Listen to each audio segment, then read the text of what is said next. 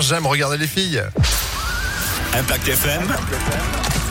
Le pronostic épique. Et c'est vendredi, dernier pronostic de cette semaine, les pronostics épiques d'Alexis Cœur de Roi. Bonjour Alexis. Bonjour Phil, bonjour à tous. Et c'est de coutume le vendredi, souvent c'est nocturne. Oui, exactement. Le prix Austria ce soir à Vincennes, 20h15.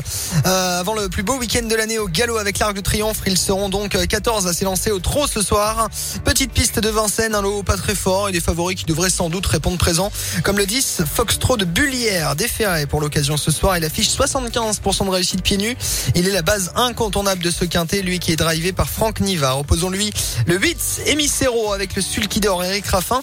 Il porte le 8, lui aussi est déféré et a fait une bonne rentrée au monté. Il peut confirmer au trot 10 et 8 pour le couplet gagnant. Viendront ensuite les candidatures du 3, Ek Aoso Blue en retard de gain, du 14, De Pad avec Mathieu Abrivard malgré un recul de 25 mètres et le 7, Flying Brickell. S'il reste sage, on sait que c'est un cheval compliqué mais qui peut bien faire.